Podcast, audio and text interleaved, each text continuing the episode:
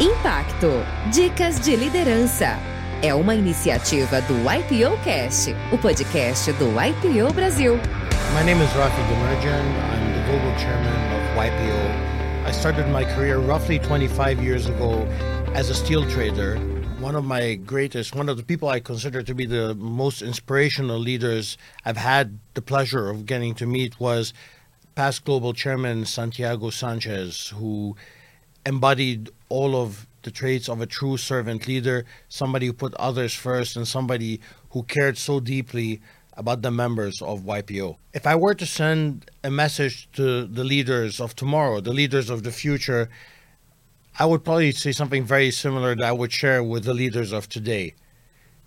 Be open, be authentic, be transparent, be vulnerable, be empathetic, and put others first.